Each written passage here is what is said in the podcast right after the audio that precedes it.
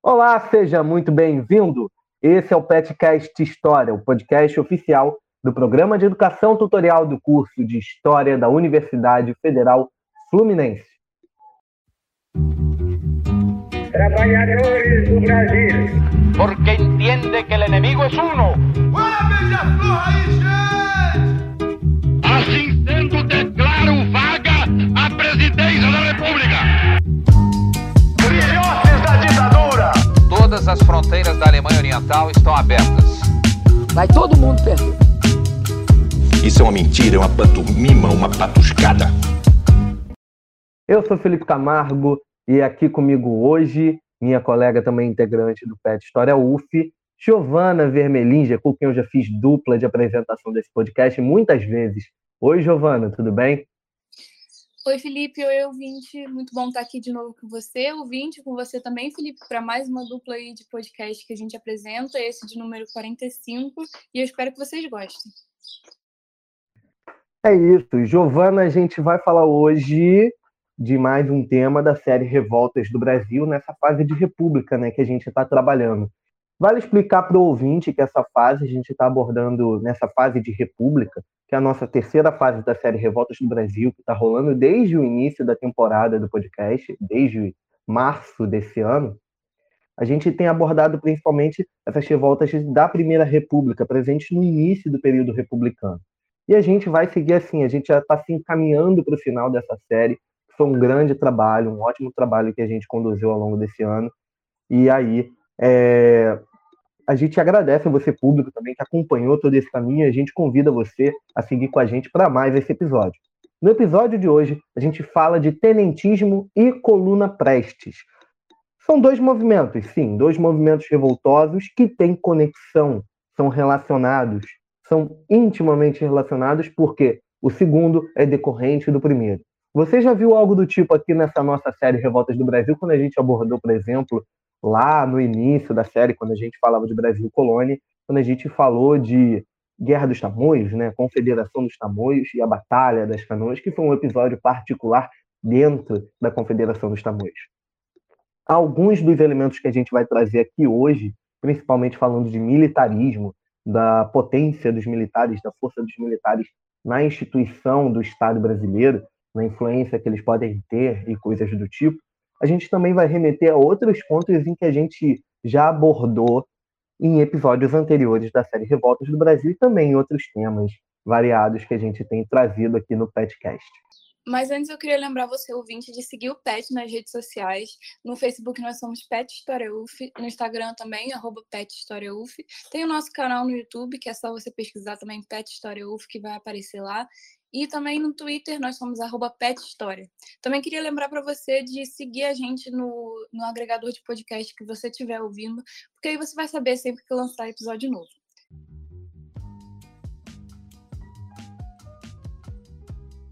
É isso. Para a gente começar a falar sobre o tenentismo e sobre a coluna Prestes, né, a gente tem que dar um certo contexto, falar como isso está baseado, o que, que isso vai acontecer. Você que já ouve o nosso podcast sabe que a gente já trabalha desse jeito. Então, para a gente começar a brincadeira, a gente fala um pouco sobre o militarismo na Primeira República, né? As forças militares brasileiras, elas são um componente crucial para o estudo da República no Brasil de maneira geral.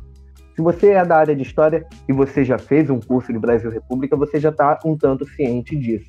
E se você também passou pelo seu ensino médio, conseguiu ter o contato com é, com a disciplina de história falando sobre a história do Brasil republicano, e também você com certeza ouviu falar nome de generais, de marechais muito importantes ao longo dessa história. É, e aí, é, essa presença das forças militares, pela sua influência, pelos atos cometidos pelos membros dessas forças militares, são muito importantes ao longo desses 132 anos que já se passaram desde a proclamação, né? Se completam 132 anos no próximo dia 15 de novembro. Então vamos embora. Além disso, é muito importante a gente considerar também alguns feitos dessas forças militares no Império Brasileiro. A gente abordou muita coisa de Império também aqui na série Revoltas do Brasil. No próprio Império Brasileiro tem muita coisa significativa que vai ser importante para determinar o papel das Forças Armadas. Para a gente abordar esse movimento né, que a gente vai falar hoje, a gente tem que remontar essa construção do papel das Forças Armadas na arena política brasileira. E o nosso caminho para enxergar isso começa lá com as revoltas que a gente abordou aqui na segunda fase da série Revoltas do Brasil e também com um grande episódio da Guerra do Paraguai. Uma das revoltas que a gente pode mencionar lá do que aconteceu é a, por exemplo, é a Balaiada, que foi o último episódio da segunda fase da série. E aí a gente ali falou, por exemplo, da presença do Duque de Caxias. Né? Ele vai se tornar Duque de Caxias a partir daquele momento. Essas figuras ali presentes, proeminentes do Império, militares do Império, eles vão ter muita força e as forças militares vão ganhar muito destaque a partir da Guerra do Paraguai. Um dos grandes eventos militares da história do Brasil, talvez a guerra em que o Brasil mais esteve ativo, que ocorreu na segunda metade do século XIX, durante o segundo reinado ali, o mandato, né, o reinado de Dom Pedro II, da Casa de Bragança. O Exército e a Marinha do Brasil eles passaram a uma importância política expressiva a partir dos êxitos que eles conquistaram nesses conflitos imperiais, de forma que a proclamação da República aconteceu encabeçada especialmente por militares do Exército, apesar de tantas outras forças ali disputando a política nacional naquele momento. Vale lembrar que os dois primeiros presidentes do país na República foram militares que governaram com tons de autoritarismo, de punho de ferro, é, tentando usar a força para cima dos seus adversários políticos, de certa forma, em certa medida. São eles, Deodoro da Fonseca e Floriano Peixoto. E, para além deles, os militares de alta patente estiveram como componentes do núcleo do poder político, de forma que ainda voltariam a ter os seus membros às avessas entre os que disputavam diretamente o poder no país. Por outro lado, as baixas patentes passaram a demonstrar também, nessas primeiras décadas da República, uma disposição para buscar uma maior participação dessas baixas patentes na política, desses membros mais baixos do Exército, da Marinha. A gente vai falar disso aqui. O tenentismo é um movimento que parte desse princípio e daqui a pouco a gente entra nisso. Mas é muito importante colocar essa posição de que, a partir desses movimentos, dessas rebeliões que foram contidas, da importância do exército para a sustentação do império, da importância do exército para a fundação da república, que há uma compreensão, já desde esse momento mesmo, esse primeiro momento da república, de que as forças militares são fundamentais para manter a ordem no país e como se eles tivessem até uma visão de si mesmos como salvadores da república, como salvadores da pátria. Isso é muito fundamental para a gente olhar para o resto da história do Brasil, quando a gente vê movimentos como a Revolução de 30, onde, é, por meio de um golpe de Estado, Getúlio Vargas chegou ao poder, quando a gente vê o Estado Novo, quando a gente vê o fim do Estado Novo, quando a gente vê mais para frente as disputas políticas durante o período da experiência democrática e, finalmente, quando a gente vê a ditadura militar. E se você pensar mais um pouco, a gente pode chegar até a atualidade, com essa nova escalada de figuras militares dentro do poder político brasileiro. E aí, Giovana, fala um pouco sobre a conjuntura política para gente. Pois é, então a gente vai agora falar um pouquinho mais do que, que acontecia na década de 1920, que é mais ou menos aí onde o Tenente nasce. Como o Felipe falou, a República foi um movimento encabeçado e dirigido pelos militares, mas só que a partir da proclamação e depois dos primeiros mandatos do, do Marechal Deodoro e do Floriano Peixoto, não foi bem assim. Os militares não foram mais os presidentes, os que comandavam de fato a política no Brasil.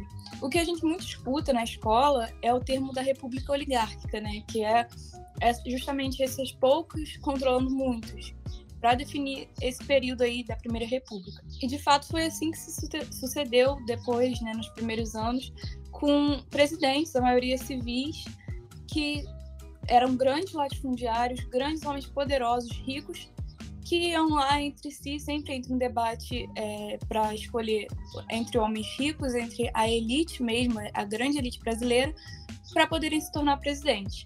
E dentro dessa, desse jogo político, existiam algumas coisas muito próprias da Primeira República, que eram instrumentos da manutenção desse poder na mão dessas grandes elites. E quando eu falo grandes elites, são os homens mais ricos mesmo, com enormes propriedades de terra, enormes propriedades em geral, que eram eles realmente quem comandava. E para falar de alguma de um deles em específico, é por exemplo o coronelismo, que a gente também escuta muito esse termo, daqueles grandes currais eleitorais dos, da figura dos coronéis que foram muito importantes nesse, nesse período da Primeira República. E o coronel, ele servia para controlar os votos da, do pequeno lugar que ele exercia o seu poder. Lugares pequenos, povoados pequenos, muito atrelado à, à, vida rural, porque na Primeira República o Brasil ainda era majoritariamente rural, muito forte esse laço com a terra, com o campo, muito pouco urbanizado, isso antes da década de 20. E esses coronéis, eles serviam mais como uma manobra da elite para continuar controlando os votantes, né? As pessoas que podiam votar e que eram das camadas mais populares. Esse coronel, ele não, não tem grande poder porque ele não é a grande elite.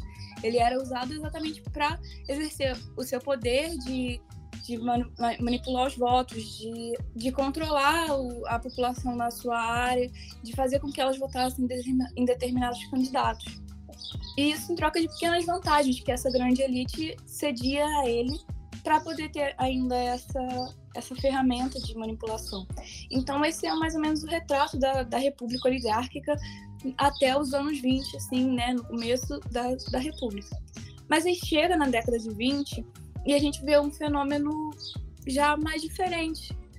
Primeiro com o aumento das camadas urbanas, na urbanização, com uma urbanização bem lenta, é importante a gente lembrar sempre que mesmo com esse crescimento urbano, o Brasil ainda era majoritariamente rural, mas só que com as cidades novas que nasciam e cresciam, elas as pessoas habitando, que habitavam nessa cidade, claro, uma classe média, entre aspas, urbana que surgia, não os pobres que viviam nessas cidades às margens de tudo que acontecia, né? Eles não se sentiam mais representados por esse sistema rural e colonialista de se fazer política. Eles precisavam de representação, eles queriam representação porque aquele, aquelas grandes elites ligadas a grandes propriedades de terra e um modo de se fazer política que sempre se ligava aos coronéis, ao voto de cabresto e a toda uma política rural não representava mais eles. Então nasce aí um pouquinho desse descontentamento já com o sistema político vigente. Um exemplo disso é já é, nas eleições de 1922, a gente tinha dois candidatos, o Arthur Bernardes e o Nilo Peçanha sendo o Arthur Bernardes o candidato sucessor da gestão anterior e o Nilo Peçanha um candidato dissidente, né, a, quem seria a concorrência. E essa eleição, o Nilo Peçanha estava com muita força, tanto pela publicação de algumas cartas falsas que se, teriam sido assinadas pelo Arthur Bernardes, mas que é, aparentemente eram falsos, e tanto pela por essa representação que já não era mais ligada tanto ao meio rural, ao meio de coronelismo, claro que era ligado, mas só que não tanto quanto representava a gestão anterior. Isso foi até um teste para esse sistema de coronelismo, de controle político, porque tinha chance né, do, do candidato Nilo Peçanha conseguir ganhar essas eleições, só que o sistema estava tão enraizado no Brasil, na Primeira República, que justamente Arthur Bernardes vence, apesar de tudo isso, e consegue fazer esse mandato e continua a gestão nas eleições de 1922.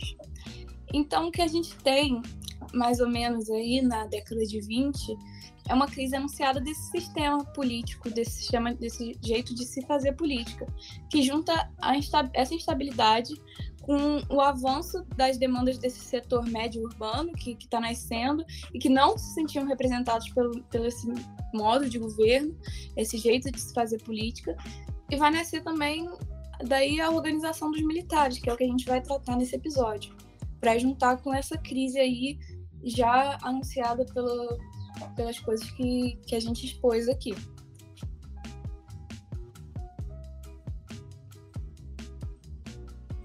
E a gente falou da década de 20 porque é justamente quando nasce o tenentismo, né? que se considera que o período de, de essência do movimento tenentismo começou lá em 22, a gente vai explicar o que, que teve em 22, e durou até 27, também a gente vai explicar.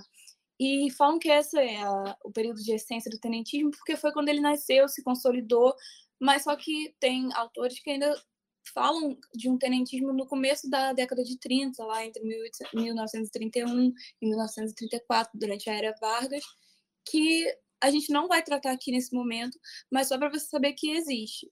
Nesse momento a gente vai falar dessa primeira onda tenentista, que foi essencialmente o tenentismo de nascimento e a estruturação dele. Então, para começar, o que, que era o tenentismo? Né? Como o Felipe já anunciou aqui, era um movimento militar. Só que esses militares organizados não eram puramente só um. Não, não expressavam somente o caráter militar. Eles eram um movimento político também, de cunho político, e tinham um, um objetivo comum, que era tomar o governo federal pelas insatisfações com esse jeito de se fazer política que não representava eles. Esse jeito que eu falei, da república oligárquica, do coronelismo, e eles queriam reformular essas bases contra essa oligarquia dominante que ficou no poder desde o começo da República até a década de 20, né?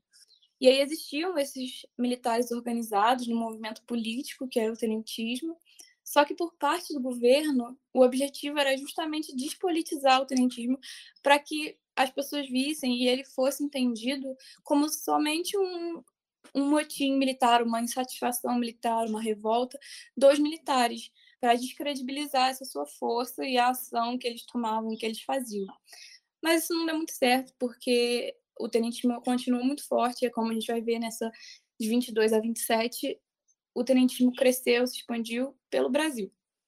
Mas só que, como eu falei, os militares, eles criticavam essa república oligárquica, essa elite dominante que estava sempre no poder e queria reformular as bases desse desse tipo de governo, do, do governo do Brasil. Só que era basicamente essas alegações eram um liberalismo de fachada, porque eles lutavam contra essas oligarquias dominantes, mas só que eles permaneciam a todo tempo elitista e eles eram a favor da ordem, das instituições do Estado. Eles queriam uma mudança sem a participação das classes populares. Os tenentistas, os tenentistas eles queriam tomar o poder mas só que para entregar a quem eles achavam que era moralmente apto a governar. E eles mesmos se viam como é, essa vanguarda, como eles gostavam de se enxergar, que seria capaz de fazer uma revolução e governar em nome do povo, mas sempre sem a participação dele. Seria inaceitável para os tenentistas construir uma revolução e tomar o poder para executar o seu plano de governo com a participação das camadas mais baixas. E o tenentismo ele era visto pela maior parte da população como uma ameaça à ordem, por, justamente por causa desse esforço do governo de mostrar os tenentistas como militares amotinados, militares rebeldes que vão levar o caos. E funcionou, porque a população não apoiou muito a população média, digo, né, dessas classes urbanas, até das elites, não apoiou o tenentismo por causa dessa grande, desse grande esforço do governo de desmoralizar o, o movimento.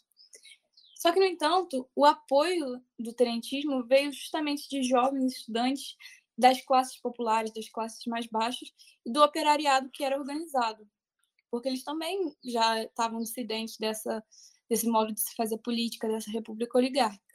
Só que para os líderes do movimento tenentista, o principal apoio que eles queriam não se concretizou, que era das elites. E para eles pouco importava se a classe popular estava de apoio com eles, porque eles não queriam incluí-la nesse movimento e nos seus objetivos. Então é isso aí mais ou menos que a gente pode entender como tenentismo. E agora eu queria falar mais um pouquinho sobre como começaram né, esses levantes militares, desses militares organizados, para começar a botarem seus objetivos em prática, ou pelo menos tentarem. O primeiro episódio que a gente é, considera como expressão do movimento do tenentismo, o primeiro episódio que ganhou uma repercussão importante, foi a Marcha dos 18 do Forte de Copacabana, ou a Revolta dos 18 do Forte de Copacabana. E é um levante que começa em 5 de julho de 22, de 1922. Né? E o plano original dos militares que, que atuavam lá no forte era bombardear o Rio de Janeiro e alguns disparos foram feitos contra alguns alvos específicos ali na orla do Rio, só que for as forças do governo conseguiram contra-atacar numa potência muito maior do que aqueles militares que estavam ali reclusos, reclusos no forte, com um arsenal muito mais forte e muito mais, mais número, né? Quem liderou essa revolta, quem encabeçou tudo e organizou os outros militares foi o Siqueira Campos, que depois desse contra-ataque forte do governo, ele permite que os outros militares participantes da revolta se rendam. E isso fica assim durante o dia 5 inteiro, e só no dia seguinte é, que muitas delas, muitas dos, dos militares realmente se rendem, e restam apenas é, dois tenentes, né, incluindo o Siqueira Campos, e 16 soldados. Tem uma certa confusão no número de participantes dessa revolta, porque e foi um jornal, né, a Gazeta de Notícias, que disse no dia seguinte que eram 18 pessoas lá no Forte que permaneceram, que fizeram essa, essa revolta até o fim. Só que essa estimativa varia entre 16 e 19 pessoas e incluíam até militares e civis também. Só que não tem como dar esse número certo de quantos participantes realmente foram. Mas se consagraram os 18 do Forte por causa dessa matéria da Gazeta de Notícias. Enfim, esses revoltosos que ficaram lá no forte, eles fizeram o que, é o que ficou considerado como o primeiro grande ato do tenentismo, que foi a marcha dos 18 do forte. Depois do, dos contra-ataques pesados e das rendições, esses 18 esse grupo que ficou no Forte de Copacabana saiu e começou a caminhar pela Avenida Atlântica em direção às tropas de governo, atirando e combatendo. Só que, obviamente, as tropas legalistas estavam em número muito maior, com forças de, completamente desiguais e acabou sendo um massacre contra os rebeldes que saíram em marcha. Desses, que, desse grupo que saiu, só dois sobreviveram. Foi o Siqueira Campos, líder da revolta, e o Eduardo Gomes. E ambos se tornariam muito importantes líderes do tenentismo justamente porque eles acabaram virando um mártir, que saíram do forte mesmo em poucos números, em pouca, com pouca munição comparado às tropas legalistas, para lutar pelo tenentismo, para lutar pela revolta deles. E até é, o 18 do Forte passa a ser muito relevante para a história do tenentismo, porque isso suscitou alguns outros movimentos que ameaçaram eclodir para se juntar aos revoltosos do 18 do Forte. Só que nenhum passou de uma ameaça, nenhum se concretizou igual o 18 do Forte. Por isso que a gente chama né, ele do pontapé inicial do, do, dos levantes do tenentismo. E foi isso o episódio do 18 do Forte. Agora a gente pula dois anos e vai lá para São Paulo, em 1924, que também tem início na madrugada de 5 de julho, só que de 1924, né? E nos quartéis militares de São Paulo, lá em Pinheiros e em Quitaúna. E os militares, é, nessa ocasião, saíram pela cidade e o objetivo principal deles era tomar os edifícios públicos. E eles conseguiram manter o levante bem secreto. Não foi igual o governo o do, de, dos 18 Forte, que o governo já sabia que aconteceu o levante. Então, o elemento surpresa foi muito importante para eles con conseguirem tomar os principais edifícios da cidade sem muita dificuldade, sem muita resistência. Só que quando eles chegaram perto do centro da cidade, do Palácio dos Campos Elíseos, os combates já começaram, porque teve tempo das tropas legalistas serem avisadas e chegarem reforços para impedir esse, a tomada de mais prédios e de mais instituições da cidade. Só que nesse momento, o presidente da província de São Paulo, Carlos Campos, já tinha fugido da cidade a partir do momento que ele soube que os rebeldes estavam tomando os prédios públicos e quem estava no controle de tudo eram os militares, os rebeldes. Só que eles não sabiam disso a essa altura do, do campeonato, né? Então, chegam lá perto do centro da cidade, junto com as tropas legalistas, que e ambos os lados dessa vez tinham forças mais ou menos iguais, tinham um arsenal forte para combater um contra o outro. Só que o movimento dos tenentistas faltava organização, faltava definir um plano de ação, faltava comunicação, e eles também não estavam preparados para governar, controlar São Paulo, já que o, já que o presidente de província tinha, é, tinha fugido. Isso também impediu que eles conseguissem avançar com o plano deles de dominar São Paulo e também promover outras resistências para no fim tomar o governo federal, né? Isso acabou dificultando o plano, fazendo com que ele não se concretizasse. Mas só que os militares, apesar dessa falta de organização, resistiram por 10 dias e com bombardeios sangrentos, com, com combates bem pesados dos dois lados. Só que essa revolta causou muita histeria entre a população da cidade e os tenentistas também já não estavam mais conseguindo resistir muito tempo. Eles já viram que não iam aguentar muito tempo. Então, no dia 27 para o dia 28 do, de julho, eles se rendem, mas só que eles não se entregam, né? Eles pegam um trem e vão para o sul do estado com o objetivo de continuar promovendo esses novos focos de revolta para para que o tenentismo ganhe mais força e mais adeptos em outros lugares. E aí que vai se formar a coluna paulista, que é o terceiro movimento que a gente considera aí expressivamente no tenentismo na década de 20, entre esses anos aí de 22 a, 20, a 27. E esse, a coluna paulista é formada justamente por esses revoltados que saem de São Paulo. Só que eles saem marchando sem um rumo muito bem definido. Eles iam ocupando as cidades que eles conseguissem e evitavam ao máximo o confronto com as tropas legalistas, até porque eles não queriam mais uma derrota. E até setembro de 24, eles ocupavam vários, ocupa, conseguiram ocupar várias cidades no interior de São Paulo. E era de Bauru que eles partiam é, essas, dessas ações militares com, vários, com destino a vários lugares. Então, é, não existia uma única coluna, uma única marcha de militares consolidados, mas eram uns blocos de tropas militares que iam se movendo independentes umas das outras, só que todas na mesma direção. E após eles conquistarem o interior de São Paulo, eles já seguiram para o sul do país, porque eles perceberam que lá em São Paulo eles não sobreviveriam, eles não conseguiriam resistir, resistir muito tempo aos ataques dos legalistas. Então, eles vão para o sul e se estabelecem em Foz do Iguaçu. E lá eles resistiram bastante tempo, de janeiro a março de 1925, que foi quando eles se encontraram com a coluna Prestes, que a gente vai falar daqui a pouco. E aí eles formaram a coluna Miguel Costa Prestes. E esses movimentos que, que eu acabei de falar, o 18 do Forte, o Levante de 24 e a Coluna Paulista, eles foram consagrados como os primeiros triunfos, entre aspas, do tenentismo, porque mesmo é, eles tendo sido derrotados, eles suscitaram diversos outros levantes pelo país, que era mais ou menos um dos objetivos deles. E os reflexos desses movimentos fizeram sentir no Mato Grosso, na, em Amazonas, no Sergipe, em Niterói e até no Pará. Então foram muitos focos acendidos pelo país e o tenentismo, por causa desses movimentos, passou a ser muito mais forte, muito mais é, espalhado e uma coisa muito mais real.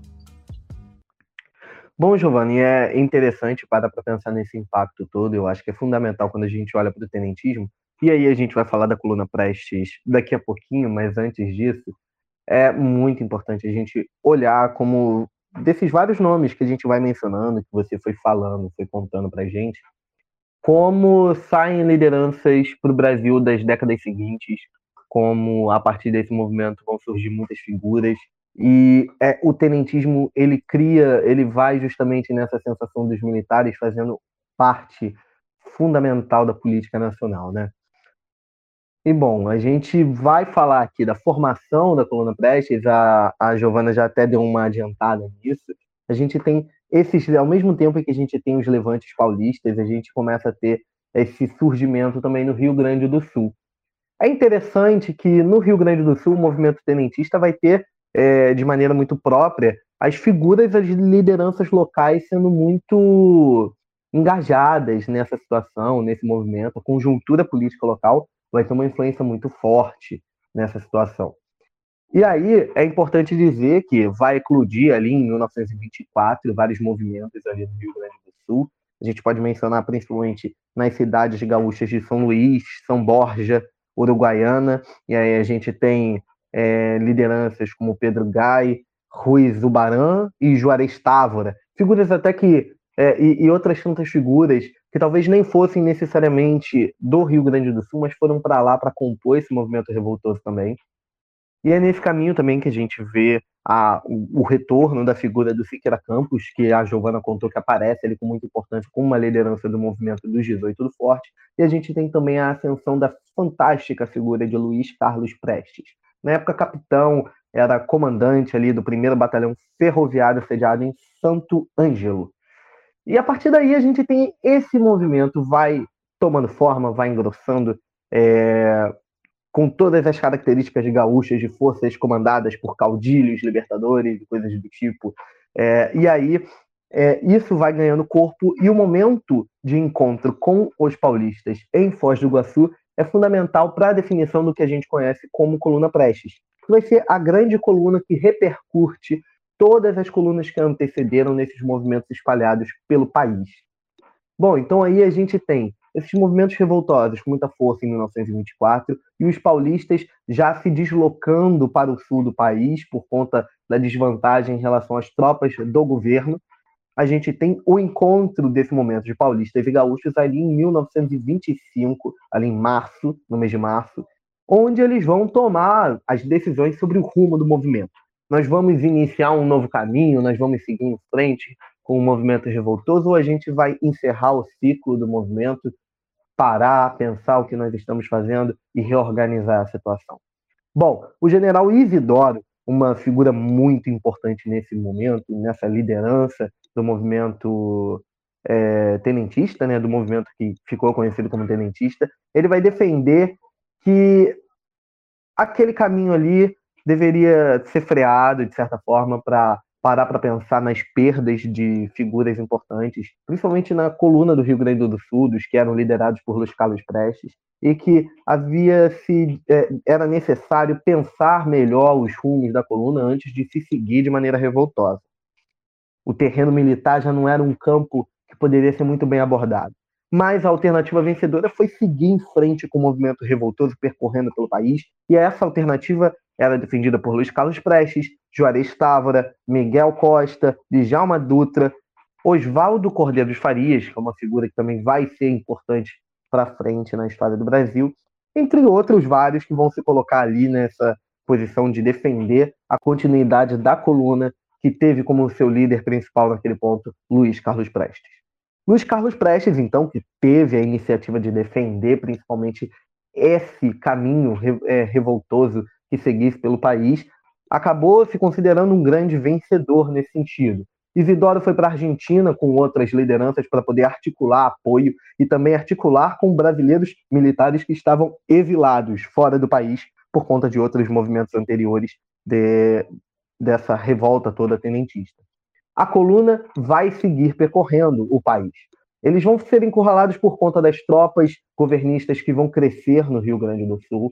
A partir dali, sem muita saída de como fugir do Paraná, tendo São Paulo também com tropas governistas logo acima, eles invadem o Paraguai, eles contornam o Paraguai e invadem o Mato Grosso. Ali a gente tinha aquele território que hoje a gente conhece como Mato Grosso do Sul, tudo como um grande Mato Grosso, né? O estado era um só.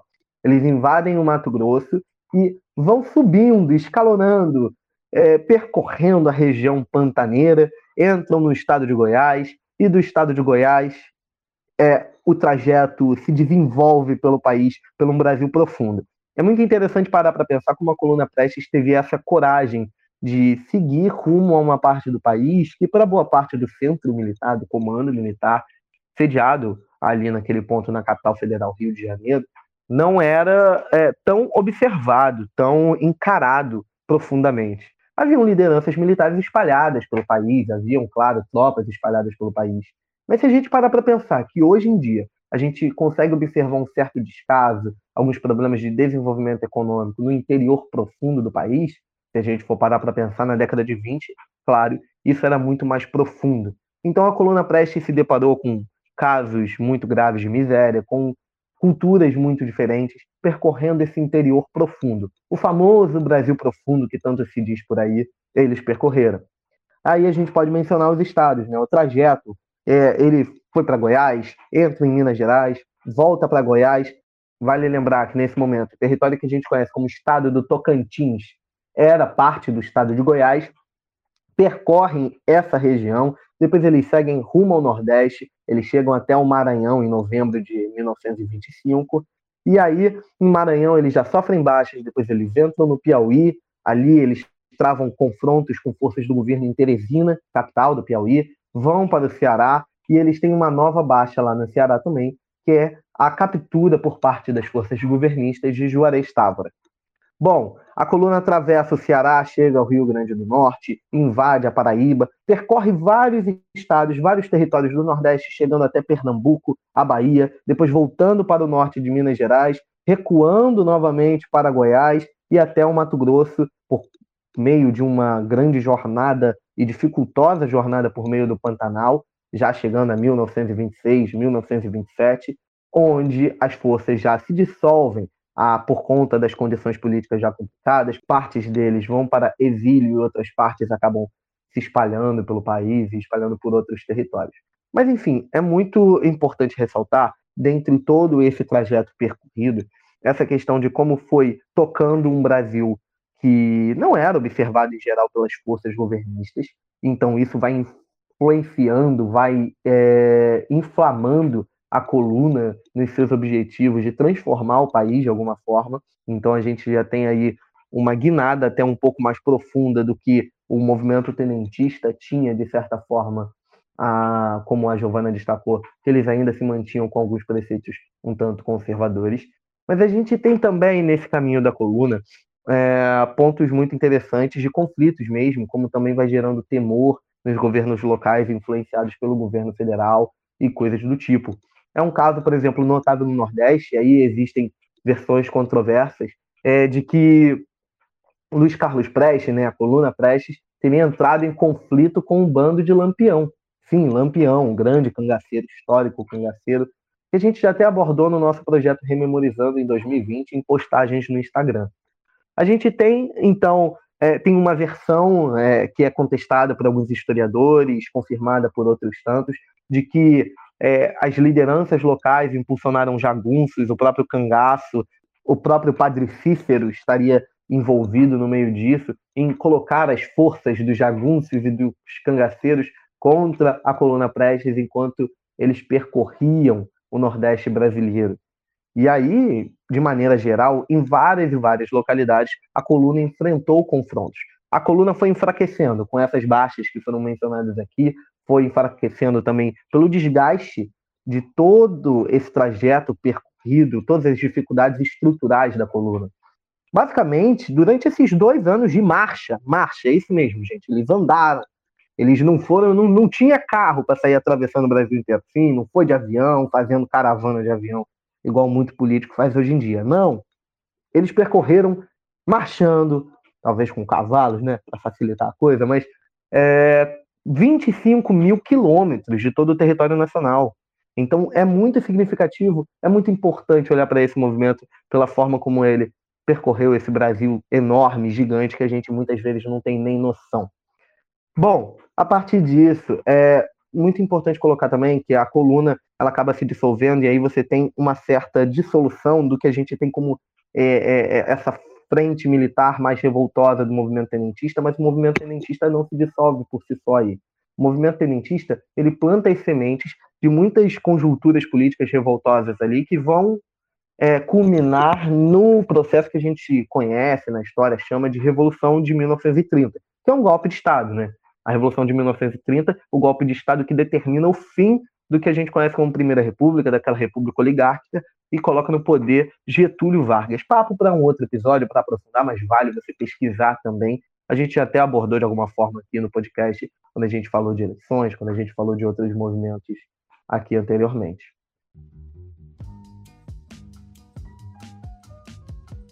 Bom, em geral, é muito legal para a gente olhar para o tenentismo e para a coluna Prestes encarar que a gente tem aí movimentos que trazem, acabam descobrindo pontos preciosíssimos para a gente tentar entender o Brasil e que vão ser fundamentais para olhar para os anos seguintes, como a gente está repetindo várias vezes aqui, está falando aqui.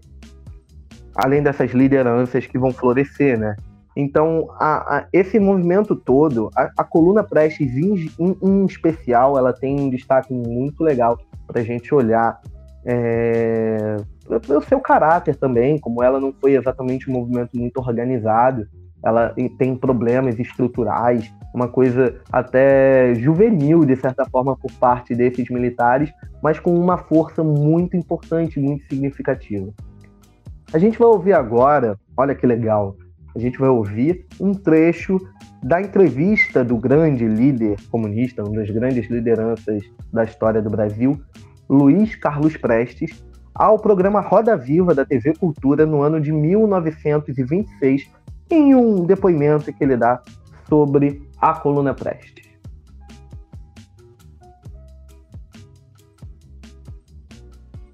Senhor Prestes, a próxima pergunta é do jornalista Marcos Ferma, da Rádio Cultura.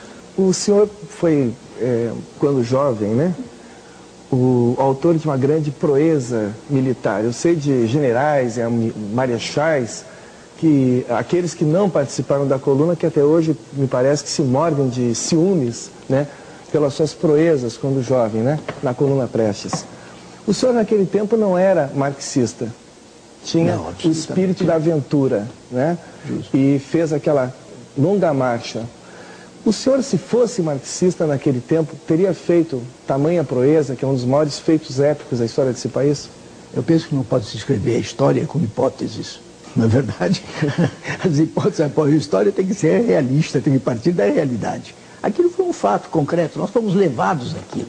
Não tínhamos nenhuma ideia de fazer aquela marcha. Mas nós tínhamos que nos defender. Tomamos armas lá no Rio Grande do Sul, formamos um pequeno grupo lá de 1.500 homens que não podíamos nem armar, porque os quartéis do Rio Grande estavam desarmados.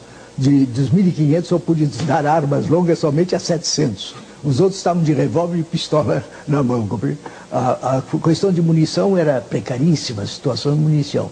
Mas nós nos levantamos, mantivemos a luta, saímos do sítio ali de São Luís durante depois de dois meses, conseguimos nos unir aos companheiros de São Paulo no Paraná, e não, como não podíamos ficar também ali enterrados, atravessamos o Rio Paraná, entramos no Paraguai e fomos a Mato Grosso. E iniciamos a marcha. As, foram as condições, as circunstâncias que nos levaram a ela. Então ela foi muito de aventura da juventude, né? Foi uma aventura de jovens, sem dúvida alguma. Loucuras da juventude. Isso, Isso é muito o que, que você acha hoje dessa loucura? Essas loucuras às vezes dão certo, outras vezes não dão. E o que que a loucura do Fidel deu certo também, não foi? e era loucura também, um punhado de homens da Serra Maestra, ninguém podia acreditar que aquilo pudesse levar à Revolução Cubana. Levou a Revolução Cubana. E como é que você vê hoje assim, esse episódio todo, digo, a a, a, própria coisa assim, os cavalos, Eu a acho que foi a, a, marcha da coluna, se quisermos analisar, mas durante 50 anos né, pesou silêncio absoluto. Em nenhuma universidade se falava, não houve uma investigação profunda sobre a coluna. Durante 50 anos, desde o meu manifesto de 1930, que já era considerado comunista, não era ainda comunista, mas foi que eu rompi com, tenente, com os tenentes e com a candidatura Vargas, né? Durante 50 anos, silêncio absoluto. Nas universidades não podia nem se falar, os livros não diziam coisa alguma sobre, sobre a coluna. Agora, depois de 80, é que pouco a pouco vai, vem se desenvolvendo, já hoje já nas universidades já se elaboram teses, a investigação, a procura objetiva da, do que foi a coluna. A coluna traz, traz algumas lições, porque foi um acontecimento que é realmente interessante. Né? Foram 25 mil quilômetros, percorremos três estados do Brasil, enfrentando tropas 10, 20 vezes superiores às nossas. E isso revelou, pelo menos, uma questão surgiu, que é o povo brasileiro, quando confia na liderança, é capaz da maior abnegação. Dar a vida por aquilo, mas que eles confiavam na liderança na coluna. Era isso. Quando chegamos no sul de Mato Grosso, já no início da marcha, podemos dizer, no começo ainda, Tínhamos atravessado três estados, Rio Grande, Santa Catarina e Paraná. Estávamos em Mato Grosso, os operários, os trabalhadores da coluna, os, os soldados, já se orgulhavam de participar da coluna. Já tinham um amor à unidade em que eles participavam. Alguns diziam, já com essa vanglória, já eu vou dar de beber ao meu cavalo já no Amazonas. Já pensava chegar até, o, até não chegamos lá, chegamos até o Tocantins, né? mas não, não chegamos, mas na bacia, já na bacia amazônica. Né?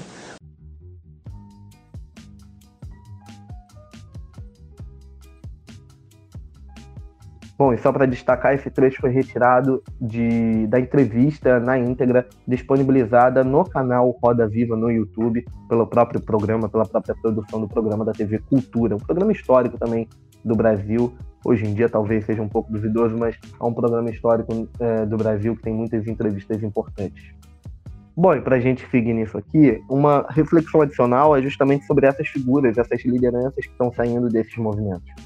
A gente falou nomes aqui importantes. Siqueira Campos. Bom, ele vai morrer ali em 1930, mas ele vai ter uma certa influência nessas articulações que vão culminar na Revolução de 30, como eu já falei. Outras figuras, como Juarez Távora, o Eduardo Gomes, que a Giovana até mencionou aqui pra gente, vão estar tá num lado da direita, no lado já ligado ao que vai ser a UDN, União Democrática Nacional, partido de direita, conservador, nos anos mais para frente na história do Brasil, ali na, no período da experiência democrática. O Eduardo Gomes, inclusive, vai ser candidato a presidente em 1945 pela UDN, no final do Estado Novo, e depois em 1950. Inclusive, ele se torna brigadeiro, Eduardo Gomes, e tem a lenda, inclusive, de que a história do doce brigadeiro vem da campanha presidencial dele como docinho do brigadeiro, e aí a gente conhece o doce como brigadeiro até hoje. É uma das lendas aí, uma das histórias possíveis desse nome. Outra figura aí, o Juarez Távora, vai ser candidato à presidência da República em 1955. Que pena, né? Todos derrotados ali da direita. Mas enfim, eles vão ser candidatos à presidência. São figuras que vão bandear para esse lado mais para a direita, assim como outras lideranças fundamentais aí. Eu mencionei, por exemplo, aqui o Cordeiro de Farias, Oswaldo Cordeiro de Farias, é uma figura que vai estar presente nos meios militares que vai tentar impedir a posse de João Goulart em 1961, como a gente mencionou no episódio da campanha da legalidade, o episódio 40 do Petcast História.